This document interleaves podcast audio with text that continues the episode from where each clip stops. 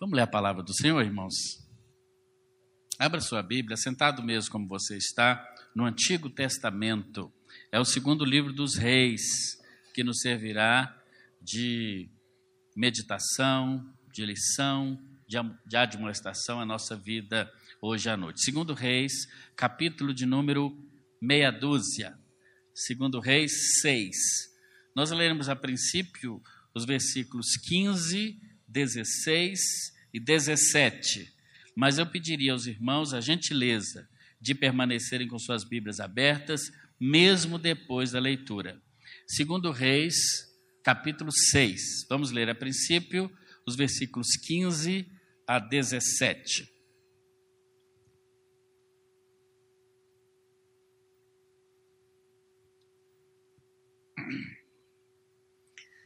Quem encontrou, diga amém. Alguns irmãos ainda estão encontrando. Ok. Uh, segundo Reis 6, 15 a 17. Diz assim: O servo do homem de Deus levantou-se bem cedo, e ao sair, eis que tropas, cavalos e carros de guerra haviam cercado a cidade. Então o moço disse a Eliseu: Ai, meu senhor, que faremos? E ele respondeu: Não tenha medo porque são mais os que estão conosco do que os que estão com eles. E Eliseu orou e disse: Senhor, peço-te que abra os olhos dele para que veja. E o Senhor abriu os olhos do moço, e ele viu que o monte estava cheio de cavalos e carros de fogo ao redor de Eliseu. Que Deus abençoe Sua palavra lida no nosso coração, em nome do Senhor Jesus. Irmãos, há um perigo grande que ronda a nossa vida enquanto cristãos, ou a nossa vida de um modo geral, que é o que eu chamaria de miopia espiritual. Miopia espiritual. Tenho já falado com os irmãos, nós temos muito falado aqui uh, sobre visão. Visão. Tivemos recentemente um, um, um, um, dia inteiro onde, com a liderança da igreja, estivemos no sítio lá do irmão José Célio, da irmã Marli, um dia muito agradável, e falamos o dia inteiro sobre visão. Não essa visão é, física, não é? mas sobre visão espiritual sobre visão daquilo que nós queremos alcançar. E a visão é exatamente isso: onde eu quero chegar. Falamos alguns dias atrás também sobre a visão do céu. Como Isaías, no capítulo 6, ele teve uma visão do céu que era completamente diferente da visão humana, da visão física, da visão das coisas uh, do cotidiano, dessa nossa vida ordinária. Essa visão espiritual, ela é muito necessária, tanto para a igreja do Senhor Jesus cumprir o propósito para o qual ela existe, quanto na nossa vida também, na vida da nossa família. Né? Se eu perguntasse a você hoje, por exemplo, qual é a visão que você tem para a sua família? Deixa eu ver os pais de família aqui, os pais. Tem pouquinho assim? Os pais aí? Muito bem. Não precisa responder para mim. Mas se eu perguntasse qual a visão que você tem para sua família? Você, pode, você quer responder, irmão Luiz? Não?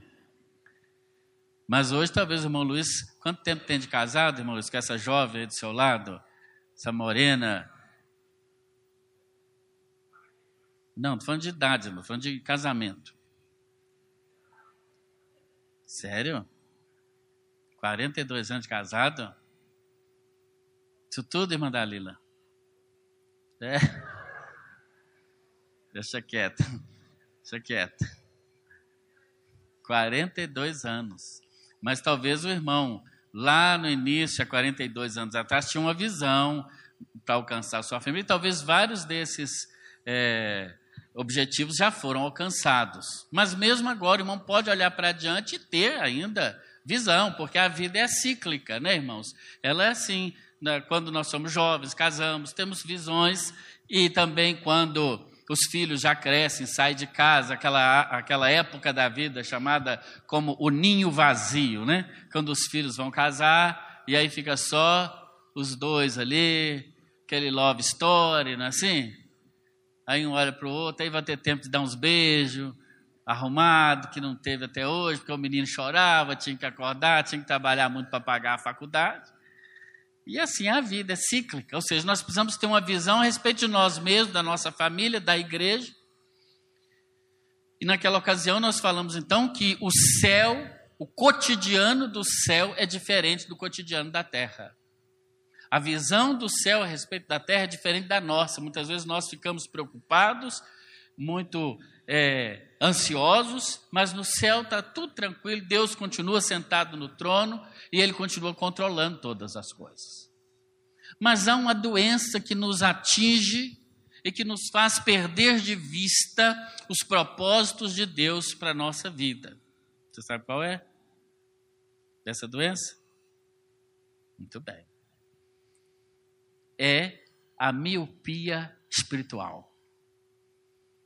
A miopia, do ponto de vista da, da, da medicina, não é um distúrbio que acarreta uma focalização da imagem antes dessa chegar à retina. Então, isso dá-se um embaçamento. Né? E a gente precisa de quê? De óculos.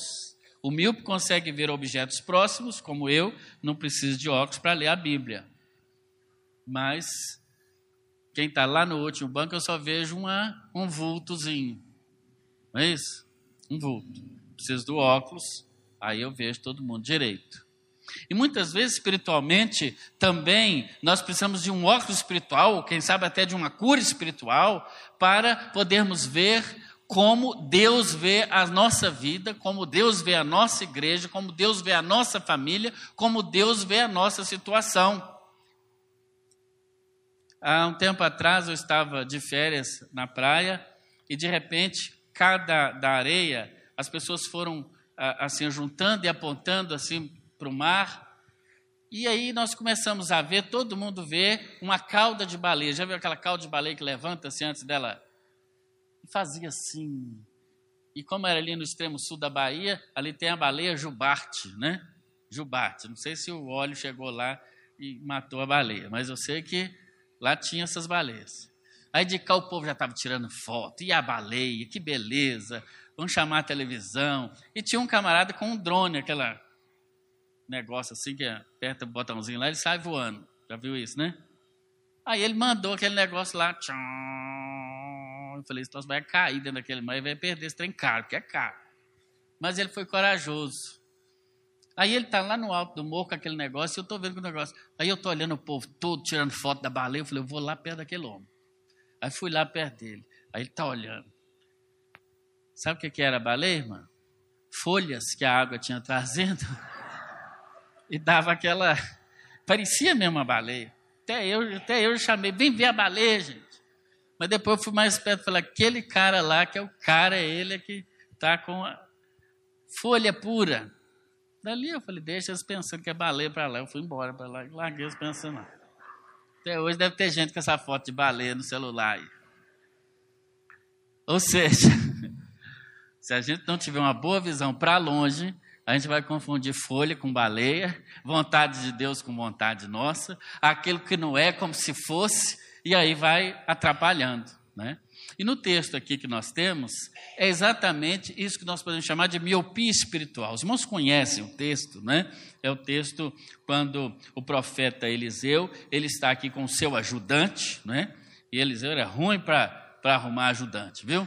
Porque teve um tal de Geazi, que foi uma negação, e, e também aqui, mais uma vez, nós vemos ah, esse ajudante dele tendo problemas. Porque o que, que muitas vezes causa em nós essa miopia espiritual? Ou seja, a gente vê só o que está ali à nossa volta, a gente só vê a situação que está nos trazendo algum tipo de desconforto, algum tipo de dificuldade, algum tipo de, de desalento. Porque, irmãos, o mundo está cada vez a pior. Talvez lá em Cuiabá esteja melhor do que aqui. Está levando um ar-condicionado na bagagem, né, irmão? Tem que levar. Leva dois, aliás, que eu acho que você vai precisar lá. É assim? Mas o mundo, a tendência do mundo é só piorar e não melhorar. Por isso que se nós tivermos só olhos humanos para a nossa vida, em geral, da nossa família, da igreja, nós vamos continuar vendo apenas aquilo que está debaixo dos nossos olhos, mas nós não somos chamados para isso. Nós somos cidadãos de outra pátria. Nós somos pessoas que precisamos ver com olhos de águia, com olhos aguçados a nossa própria situação e buscar ver o que Deus vê. Como Deus vê. E nós podemos, através do texto bíblico, perceber algumas causas dessa miopia espiritual. E uma delas é aquilo que eu chamaria de uma visão limitada do poder de Deus. Quando nós não percebemos o poder de Deus de uma maneira plena, porque assim como o míope, ele só vê claramente aquilo que está perto dele, não consegue ver longe, assim são aquelas pessoas que têm uma visão limitada do poder de Deus, que elas mesmas colocam Deus dentro de uma caixinha e pensam que Deus só vai agir daquela maneira. É interessante isso. Nós vemos isso, por exemplo, aí mesmo, nesse segundo livro dos reis, se você voltar uma ou duas páginas para o capítulo é, de número 4, você, nós vamos encontrar aí a história daquela mulher sunamita, já até falei sobre ela aqui alguns dias atrás, em que ela tinha um filho, o filho morre, etc. Ela procura o, o profeta, e o profeta então manda Geazi na frente, era o ajudante dele, e dá a ele o bordão do profeta e diz: chega lá, passa o bordão sobre o menino e, e eu acho que vai dar certo. Leva o meu bordão. E Geazi pegou o bordão do profeta Eliseu, o menino estava morto em cima da cama, ele passou para lá e para cá o, o, bordão sobre o menino, mas diz aí o capítulo 4 do segundo livro dos reis que não aconteceu absolutamente nada. No verso de número 31, diz assim: Geazi foi adiante deles e pôs o bordão sobre o rosto do menino, porém não houve nele voz nem sinal de vida. E então voltou-se para encontrar com Eliseu e disse: O menino não acordou. O menino não acordou. Ou seja, isso nos fala de uma visão limitada do poder de Deus que é apenas religiosa. Geazi seguiu as instruções do profeta. Geazi estava com o próprio bordão do profeta, mas não aconteceu nada. Depois o profeta chega, nós sabemos, se você continuar lendo o texto, fica aí de para casa. O profeta chega, fecha a porta, entra dentro do quarto, passa o bordão sobre o menino, deita sobre ele, daqui a pouco ele espirra sete vezes e volta de novo à vida. Por quê? Porque a unção de Deus não está em coisas físicas. E parece que hoje em dia, muitas igrejas, até ditas evangélicas, têm, têm se voltado às práticas do Antigo Testamento e até práticas mágicas de cultos que de cristianismo não tem nada. Leva isso para sua casa que vai resolver. Leva o óleo orado ungido. Eu sempre tenho uma aguinha assim para eu beber. Lá na, da igreja de onde eu venho também. Aí eu bebi assim, deixei um pouquinho, cumprimentando o povo. Daqui a pouco chega uma pessoa, fala assim: Pastor, eu quero pedir uma coisa, senhor. Achei que era uma oração, até dinheiro o povo pede, né? É. Mas esse não queria beber o restinho da minha água. Aí antes dele chegar, eu fui primeiro em grupo. Bebi tudo antes dele. Falei, não, essa água é minha. sei o que, que ele ia, além das bactérias, o que, que ele ia mais receber, né? Mas talvez ele pensasse que bebendo a água pastoral tivesse algum poder extraordinário, etc. Né? A religiosidade nos leva a isso a transferir para coisas físicas um poder que não é físico, é extraordinário, que está no Senhor. A religiosidade nos leva a fazer simplesmente coisas repetidamente, sem saber por que estamos fazendo, mas a gente faz porque sempre fez assim, mesmo sem ter resultado nenhum daquilo que a gente faz para Deus. É como passar o bordão sobre o menino morto e nada aconteceu, mas ele volta e fala assim: fiz o que você mandou, minha tarefa está cumprida. Ora, mas a nossa vida com Deus não é cumprimento de tarefas. A nossa vida com Deus é vida com Deus. É vida na vida de Deus e vida na vida uns dos outros. Não é mera religiosidade. O cristianismo é muito pelo contrário um tipo de vida. Não adianta seguir métodos, instruções, se não estamos com a nossa vida conectada com o Senhor. O profeta não, ele chega e ele usa o mesmo bordão, mas o resultado é outro, porque ele estava com o olhar na causa real. Ele tinha certeza do tamanho de Deus e do poder que Deus poderia operar. A miopia espiritual muitas vezes está na nossa casa. Muitas vezes na nossa própria casa nós tra tratamos as coisas do Senhor como um rito. Vamos orar para comer agora. Faça mal, faça bem, em nome de Jesus, amém. Pronto. Oração rápida e objetiva. Está mais na hora da comida, né? Não. Mesmo na família, a nossa vida espiritual, ela deve ser cultivada, não como um rito, mas como vida na vida. Pessoas que falam o que Deus fez na vida dela naquele dia, pessoas que compartilham no, no culto caseiro, no culto doméstico. A miopia está na igreja. Quantas vezes nós, como igreja, operamos no automático? Operar no automático é como quem dirige um carro, já percebeu? Percebeu que a gente vai trocando as marchas do carro sem. Se você estiver dirigindo, não é isso, Moel? Você que dirige muito para ir afora. E tiver um carão do seu lado e dizer assim: qual marcha você está agora? A gente precisa conferir, não é? Você precisa pôr a mão para conferir, porque você não tem consciência, que você vai passando automático.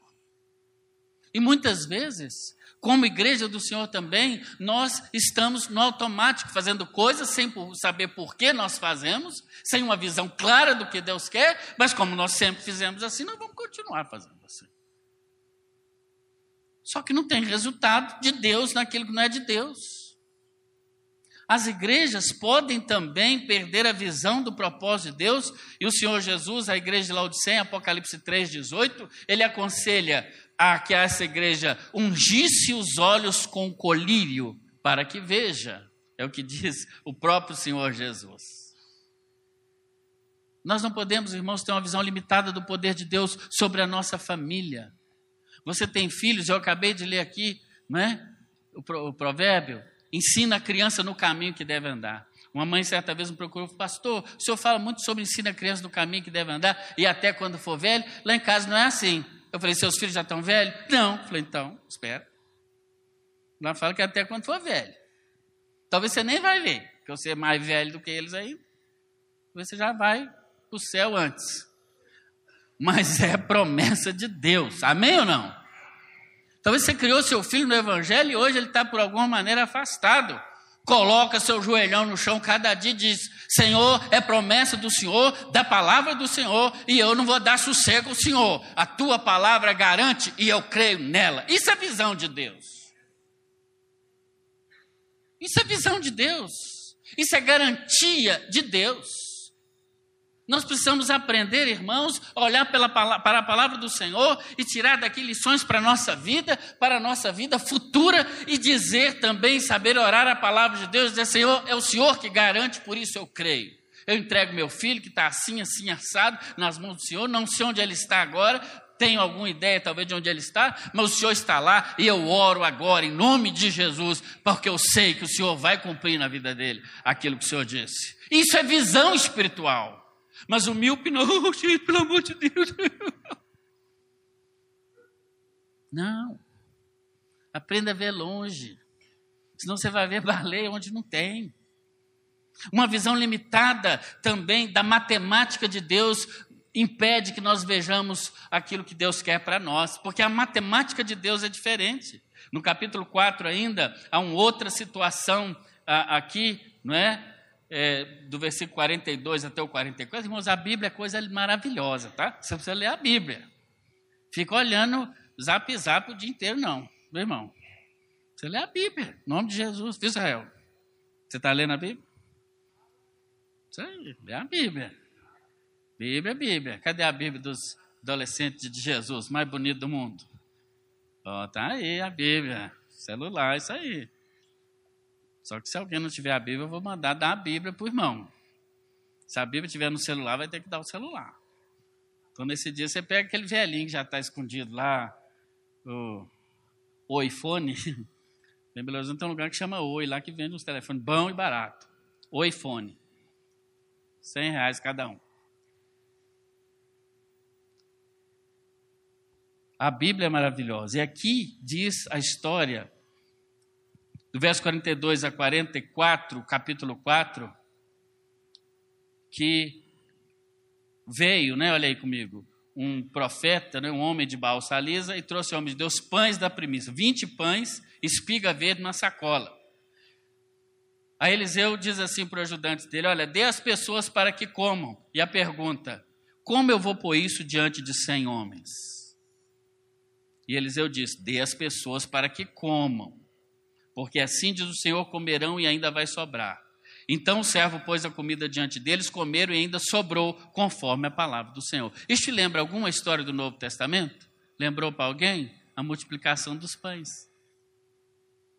Chegou um sujeito lá com as espigas de milho, com os pães, e todo mundo estava com fome, e o profeta disse: dá, dá essa comida para o pessoal. E ele faz a mesma palavra do discípulo lá do Novo Testamento. Como eu vou pôr isso diante das pessoas?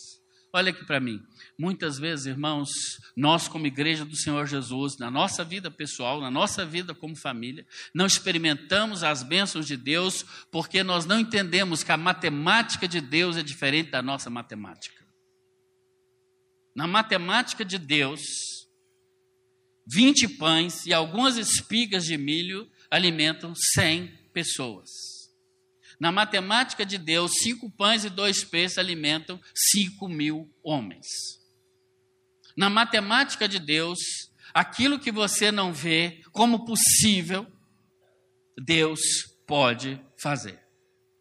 Em Mateus 17, versículo 27, a interessante história que Pedro, ele, alguém chega perto dele e diz assim: Olha, o seu mestre não entrega, uh, não paga o imposto. E Pedro chega em casa, não fala nada para Jesus, está lá em Mateus 17, mas Jesus, sabendo o que ele estava pensando, diz assim: Você está preocupado em pagar o imposto, não é, Pedrão?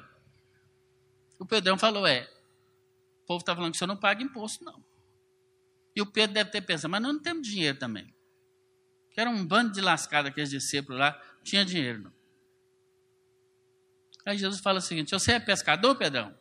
A gente faz o possível, né?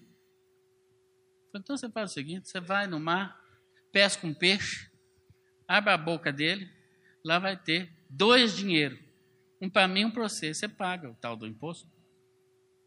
Meu irmão, você iria? Israel, você iria? Pedro era pescador. Não sei se aqui tem pescador. Tem? Tem pescador aqui? Deixa eu ver. Oh, o Matos é pescador. Depois você vai contar umas histórias para mim, daquelas boas.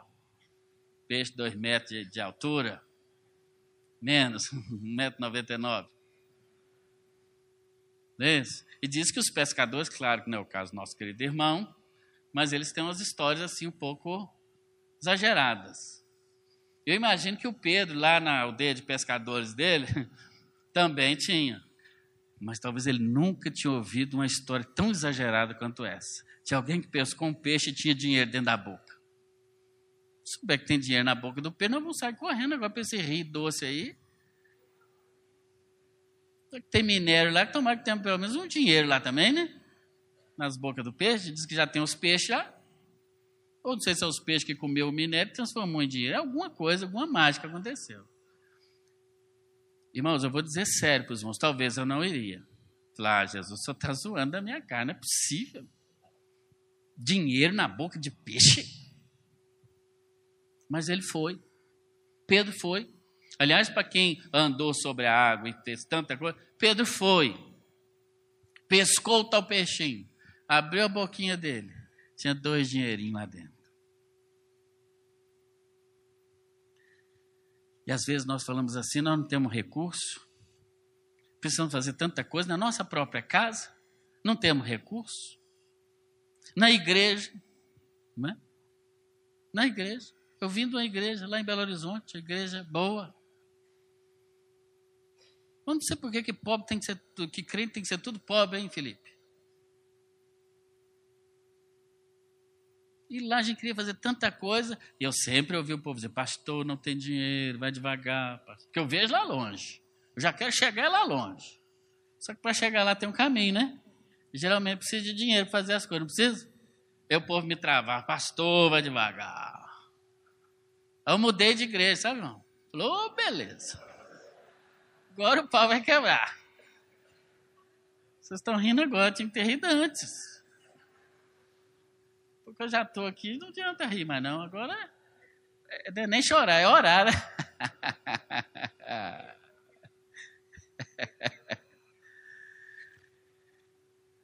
Mas se tiver dinheiro sobrando, Célio, não tem milagre. Igreja vive de milagre, né, irmãos? Não é para sobrar mesmo, não. E onde é que está o dinheiro? Hã? Na boca do peixe. Eita! É lá que está. É lá que está. Nós precisamos saber a matemática de Deus, porque quando nós entendemos a vontade de Deus, alinharmos a nossa vida, a vida de Deus, a nossa vontade, a vontade de Deus, não vai faltar dinheiro. Não vai faltar peixe. Amém ou não? Glória a Deus. Mas com a visão míope vai dizer o seguinte: não, nós não podemos fazer, porque não. Não, antes de fazer, eu consulto ao Senhor, porque na verdade, não somos nós que convidamos Deus para fazer parte das coisas da gente, não. Ô pastor, ora para o meu casamento, que eu estou namorando com a moça aí, ora aí para dar certo. Não é nossa conversa que nós tivemos, não, é outra coisa, tá? Cadê? Conversou nada disso comigo. Conversou outros assuntos, conversa é top, nível espiritual. Não vou orar para nada dar certo. Não é essa. Não é eu que tenho que pedir para Deus abençoar o que eu decidi. Não, eu decidi assim, Senhor, agora o Senhor abençoa. Está uh -uh, errado, a ordem é o contrário. Senhor, quem quer aquela moça, Senhor? Aquela, Senhor, o Senhor tem certeza? Mas eu falei de olho azul, cabelo louro. Não está batendo. Mas vai, irmão, vai na fé, em nome de Jesus. Na fé. O Senhor olha para o coração. Claro que as irmãs podem ajudar também, né? Pode ajudar, dar uma ajuda boa. Tem uns produtos químicos aí no salão de beleza que faz milagre. Hoje em dia as moças são tudo bonitas, tudo bonita. Queria ver adolescente na minha época, lá naquela igreja, lá no periferia, lá. Espero que ninguém esteja me vendo aí pela televisão, não. Hoje todo mundo é bonito. Mas não somos nós que tomamos decisão e pedimos para Deus abençoar.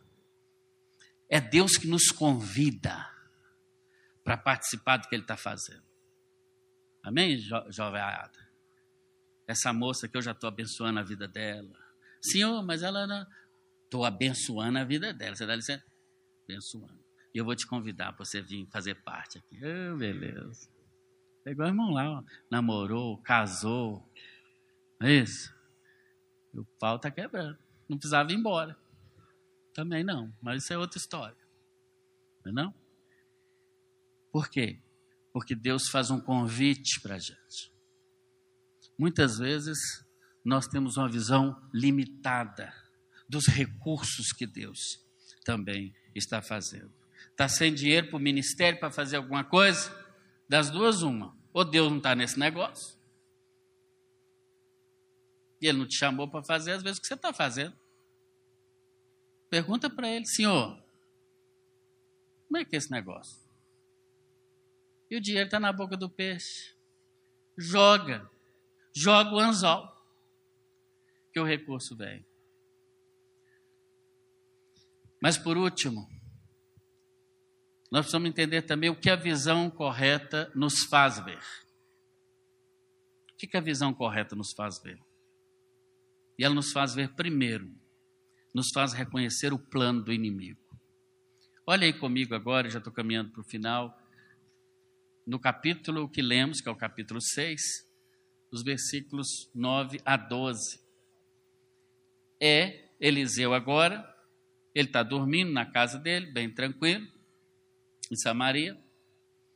No verso 15, a Bíblia diz que o ajudante dele levantou de manhã, quando ele foi escovar o dente, lavar o rosto lá fora, ele vê, ele vê um exército rodeando a cidade, o exército sírio rodeando a cidade para pegar Eliseu. Já ouvi falar isso? Um exército mobilizado para prender um homem.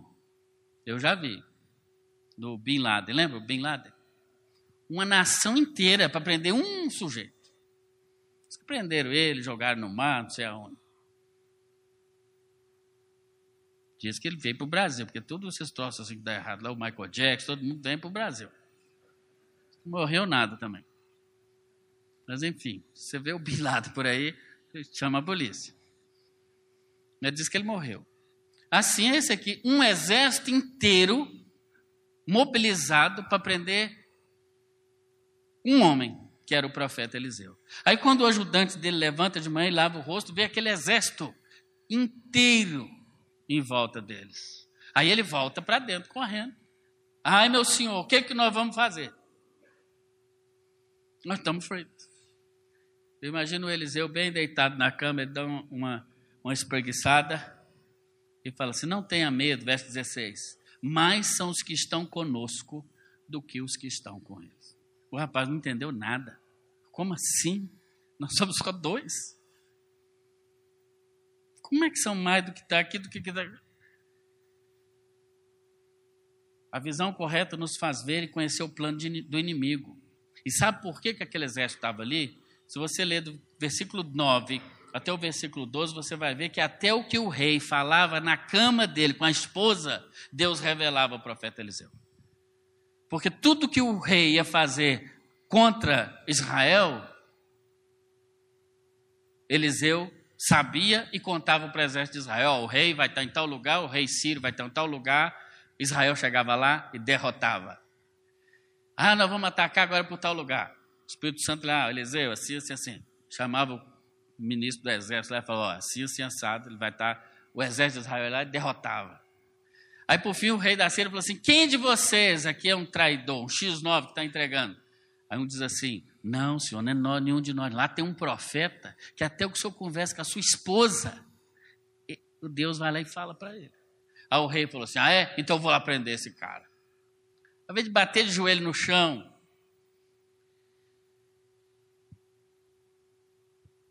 uma visão correta de Deus nos faz ver e nos revela o plano do inimigo. Eu quero dizer, dar uma notícia para você. Aliás, duas. Uma boa, outra ruim. Qual que você quer primeiro? A boa. A boa.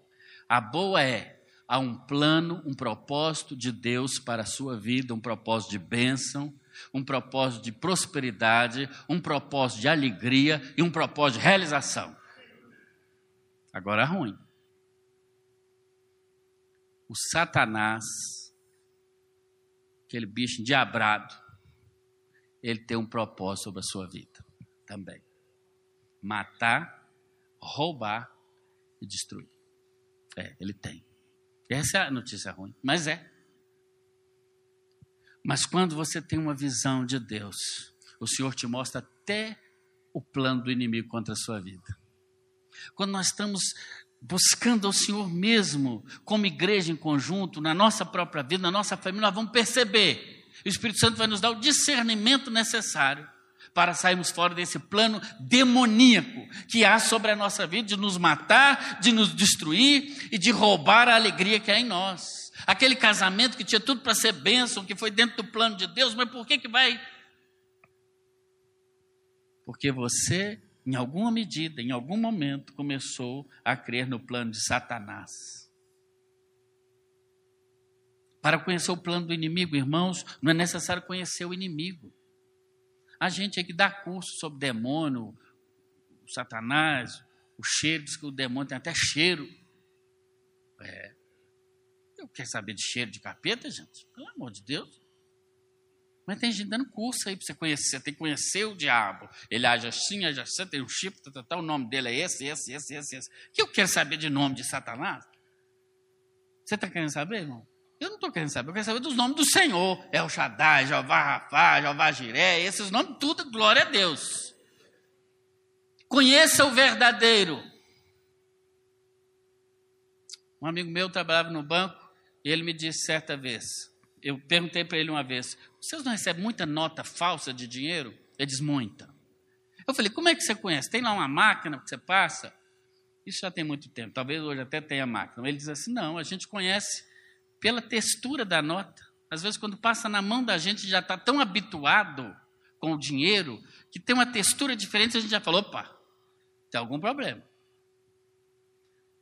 Aí ele, eu falei assim, mas vocês não precisam fazer um curso com a nota falsa? Ele disse, tem até realmente alguns cursos, mas ele falou uma coisa interessante, ele falou assim, quando a gente conhece a nota verdadeira, quando a falsa cai na mão da gente, a gente reconhece.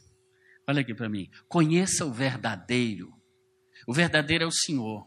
Porque quando você conhecer o verdadeiro e a verdade, você vai, o falso, é como um diapasão para o músico, né? Quando uma nota sai fora, opa, o músico deu ouvido, saiu fora.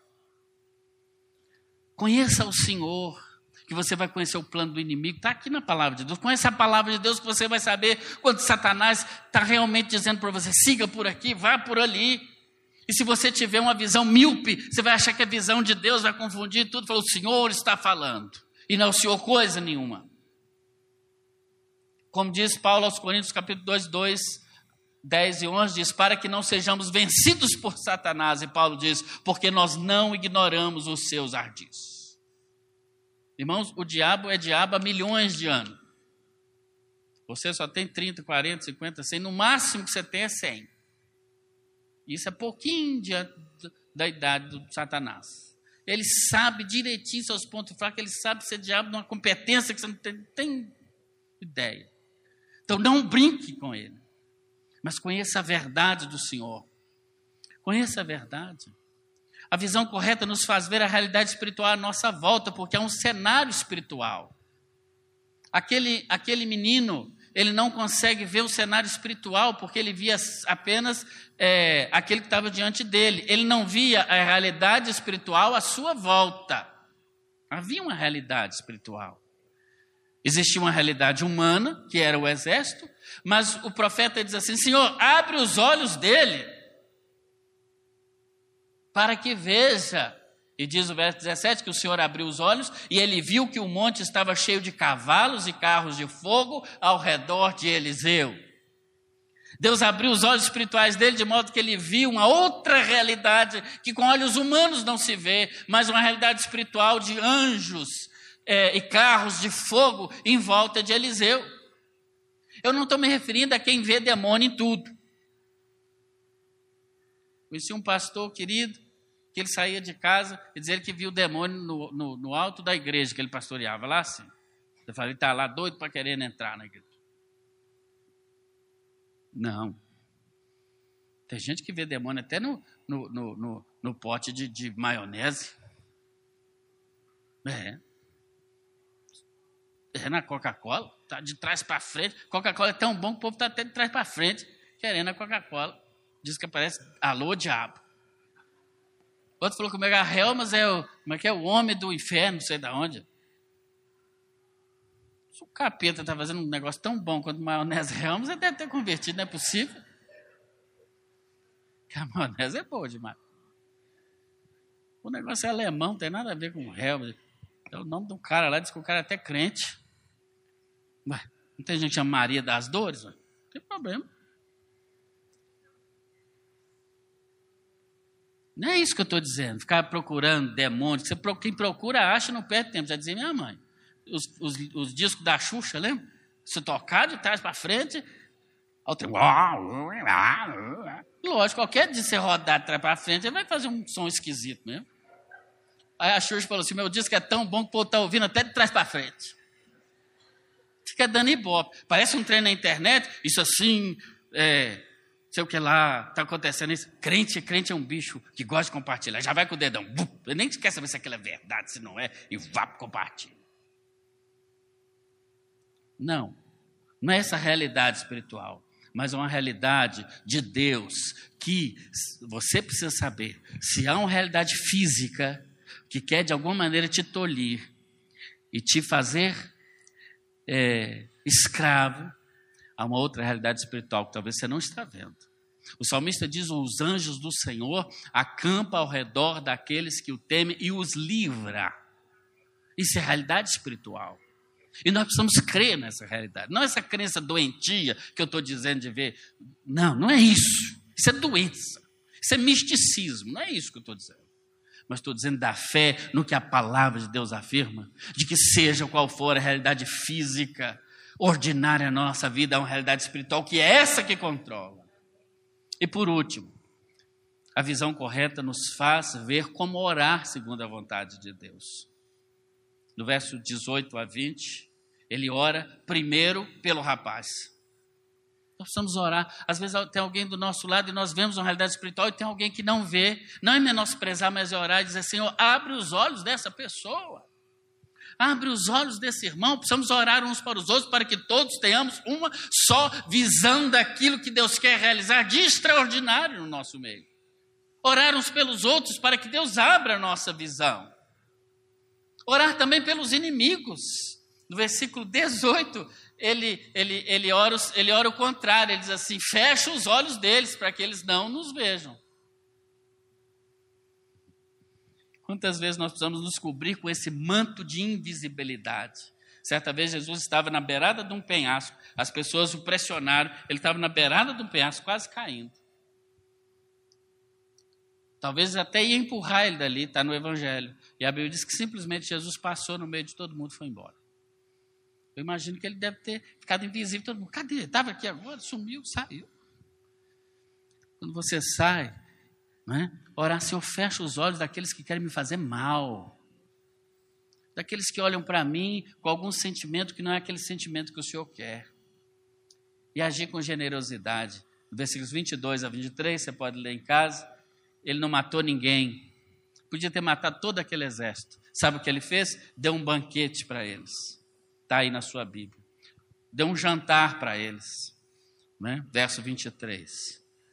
E eles voltaram para sua terra e o rei da Síria não mais quis guerrear contra Israel. Precisamos, irmãos, realmente de uma intervenção divina para que os nossos olhos sejam abertos. A visão míope daquele ajudante de Eliseu, em todos esses casos, mostrou um pouco do caráter dele também. Mas a visão do profeta é a visão da fé em Deus, na sua provisão, daquilo que Ele quer para a nossa vida. Nós não precisamos ter medo. As meninas aí bonitinhas, os rapazes simpáticos.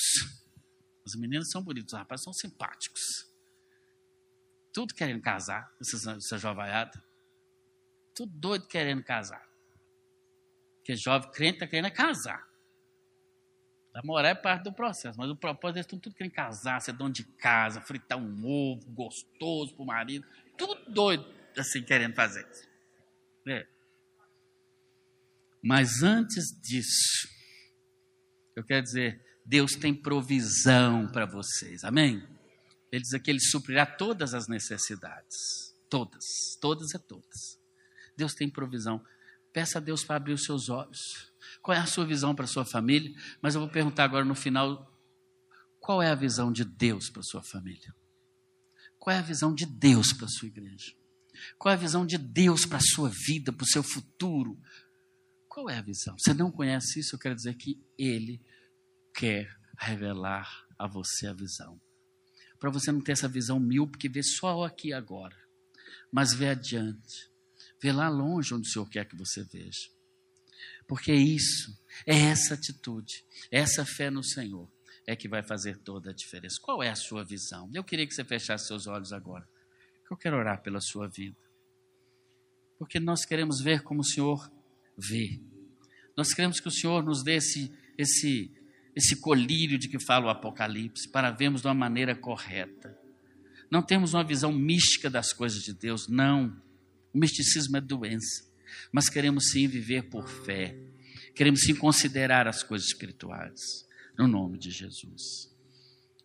Eu quero fazer um apelo a você hoje à noite. Você que entrou aqui hoje à noite. E talvez a sua vida não tenha estado de acordo com que a visão de Deus quer. Você mesmo percebe isso. Olha, eu quero dizer que você pode sair daqui com a visão do Senhor sobre a sua vida. E você pode viver uma aventura nas mãos do Senhor, uma aventura de Deus, crendo como Ele, como Ele quer que você creia, tendo uma visão ampla e não limitada. O Senhor tem recursos maravilhosos para dispensar a você, em nome de Jesus. Eu quero dizer a você que o primeiro passo é entregar sua vida a Jesus. Entregue sua vida a Jesus. Ele vai abrir sua visão. E o Senhor vai mostrar a você coisas, como diz o profeta Jeremias 33, 3, grandes e firmes que ainda não sabes. O Senhor quer te mostrar, revelar coisas incríveis a seu respeito, a respeito do futuro, do propósito dele para sua vida como um todo. Esse é o primeiro convite que eu quero fazer hoje à noite aqui. Você que entrou aqui hoje à noite e ainda não fez uma decisão ao lado do Senhor Jesus. Quero dizer que esse é o primeiro passo para ter uma visão de Deus. Entregue sua vida a Jesus, Ele te ama tanto. Ele morreu por você numa cruz. E Ele quer que você se entregue a Ele, para Ele guiar os seus passos, o seu caminho, o seu futuro. Jesus dizia àqueles que ele encontrava pela rua, à praia, ele dizia: segue-me. E a Bíblia diz: eles deixavam tudo e o seguiam. Você quer ter uma visão correta do seu futuro daqui para frente? Entregue sua vida a Jesus. Alguém hoje à noite aqui nesse auditório que quer entregar sua vida a Jesus para ter uma visão de acordo com a visão de Deus? Eu quero orar pela sua vida. Se tiver alguém, basta levantar a sua mão rapidamente, que eu quero orar por você. Você quer entregar a sua vida a Jesus e com este gesto você está dizendo assim: Eu entrego minha vida a Jesus, eu me rendo e eu quero ter uma visão correta do meu futuro, uma visão correta da minha vida. Levante a sua mão onde quer que você esteja, qualquer pessoa nesse auditório. Eu quero orar por você. Quero que você saia daqui com a certeza de que teve um real encontro com Cristo hoje à noite. Qualquer pessoa, na galeria, aqui embaixo, qualquer pessoa um jovem, uma jovem, um senhor, uma senhora, qualquer pessoa. Alguém? Levante bem alto a sua mão. Eu quero orar pela sua vida. Eu quero entregar a sua vida ao Senhor, assim como a maioria dos que estamos aqui fizemos um dia. E por isso, cremos que o Senhor tem nos guiado. Alguém, qualquer pessoa nesse auditório. Alguém quer entregar a sua vida a Jesus? Quer dizer, Senhor, eu entendi essa palavra. Eu quero ter uma visão renovada do meu futuro, da minha família, em nome de Jesus. Alguém? Vou fazer um outro apelo então. Um apelo para você que já entregou sua vida a Jesus. Como tem, como tem estado a sua visão espiritual? Você tem vivido de vitória em vitória, de derrota em derrota? Você tem visto a maneira certa você, meu irmão, que exerce até algum ministério na igreja, lidera alguma área, qual é a visão que você tem tido do Senhor para liderar? E a pergunta que eu faço, ela é do Senhor mesmo, ela é sua? Ela é de acordo com a sua vontade, é de acordo com o Senhor, com o que o Senhor sonha? Você foi convidado para o Senhor, pelo Senhor para fazer aquilo e trabalhar onde Ele já está trabalhando?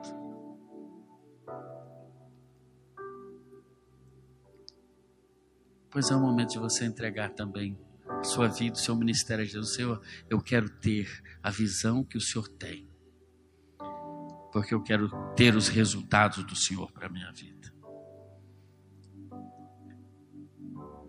Algum líder que quer fazer essa decisão? Quer tomar essa decisão? Dizer, Senhor, eu quero ter. Eu já estou aqui na frente em pé, porque eu quero ter. A única visão que eu quero ter de ministério é a visão do Senhor. Nenhuma outra. Nenhuma, absolutamente nenhuma. Embora eu tenha muita ideia, muita coisa, mas muita coisa é do meu coração. Se for o caso, você pode colocar de pé. Quero orar pela sua vida. Também, irmãos, irmãs, pais de família, mães de família, a sua família tem caminhado de acordo com a visão do Senhor? Você tem certeza que você está liderando a sua família dentro dos princípios do que Deus quer? Há uma visão espiritual, uma provisão espiritual para a sua família, você tem certeza disso? Mas que também há uma oposição contra a sua família, um plano diabólico contra ela. O que você tem feito contra isso? Você quer que Deus abra mais ainda os seus olhos espirituais?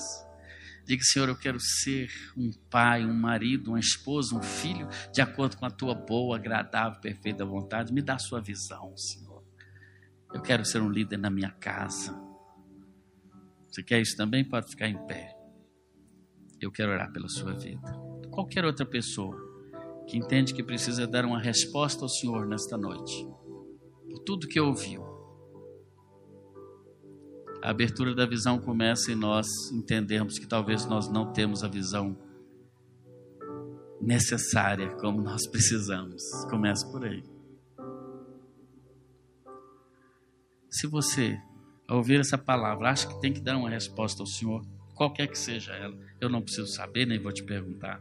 Você pode se colocar em pé também. Deus querido, muito obrigado pela tua palavra.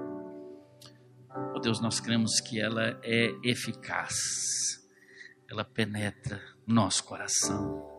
O Espírito Santo de Deus continua trabalhando em nossas mentes, em nossos corações.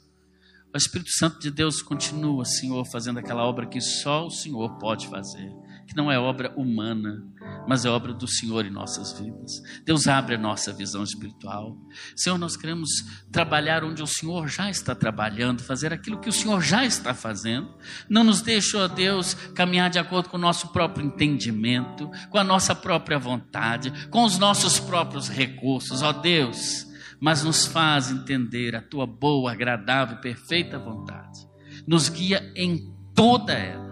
Abre os nossos olhos, Senhor para vermos a realidade espiritual, para vermos, ó Deus, que maior, mas muito maior é aquele que está conosco do que aqueles que estão com os adversários. Ó Deus, que tenhamos essa certeza em tudo na nossa vida e que o amor de Deus, o nosso Pai, que a graça salvadora do Senhor Jesus Cristo, que a comunhão e as consolações do Espírito Santo de Deus seja com esta igreja, bem como com todo o povo do Senhor, reunido e espalhado em toda a superfície da terra, no nome de Jesus. Glória a Deus, glória a Deus. Amém. Você pode se colocar em pé, todo mundo agora, em nome de Jesus. Glória a Deus. Você pode ó, cumprimentar esse irmão seu, dizer para ele uma boa noite, dizer Deus te abençoe, dizer nós nos vemos aqui em nome de Jesus.